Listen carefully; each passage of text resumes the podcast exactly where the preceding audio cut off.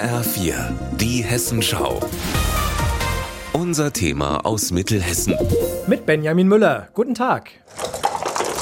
Das hier ist die Würfelelite Neesbach. Hier im Kreis Limburg-Weilburg trainieren sie gerade fleißig für die achte deutsche Hessenmeisterschaft im Würfelspiel Jule. Die findet morgen in Obertiefenbach statt. Jule ist in anderen Regionen auch als Schocken, Knobeln oder Maxen bekannt und ist eigentlich ein Kneipenspiel.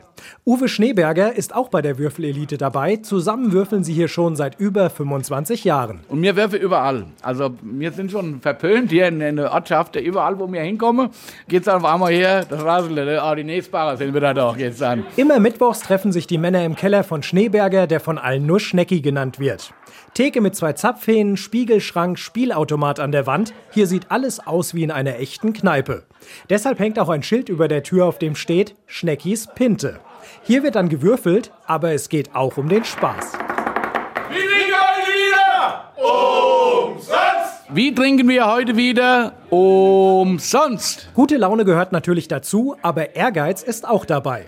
Bisher ist die Würfelelite zweimal Hessenmeister in der Teamwertung geworden und hat zweimal den Vizemeister im Einzel gestellt.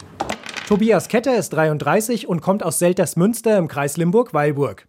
Er ist schon seit der ersten Hessenmeisterschaft dabei und versucht mal die Regeln von Jule vereinfacht zu erklären. Man muss möglichst gute Würfe zusammenbasteln aus drei Würfen mit drei Würfeln, die man hat und mit diesen Würfen halt eben die Würfe der Gegner schlagen. Gewisse Würfe haben halt gewisse Wertigkeiten. Also beispielsweise 3 Einser ist der höchste Wurf, dann kommt die Jule, das ist 1, 2, 4, dann kommen die, die Maxien, das ist äh, zwei Einser mit jeweils einer Zahl und so haben die verschiedenen Würfe einfach eine Wertigkeit. Ketter ist aktuell amtierender Jule-König, hat also beim letzten Turnier am häufigsten die Zahlenkombination 1, 2, 4 geworfen. Genau, ich habe äh, während der letzten Hessenmeisterschaft 40 Mal in diesen Vorrunden die Jule geworfen und habe dann diese Sonderwertung sozusagen gewonnen. Das ist nicht der, der eigentliche Hessenmeistertitel, sondern wie gesagt eine Sonderwertung und durfte da dann den Pokal in die Höhe recken. 3, 4, 5, Straße. Zurück in Schneckis Pinte. Für die Männer der Würfelelite ist Jule mehr als nur ein Spiel. Nee, also wir sind extrem, muss man einfach sagen. Eine Woche ohne Würfel kann ich mir gar nicht vorstellen. Und jetzt heißt es Daumen drücken für einen Pokal bei den Hessenmeisterschaften 2023.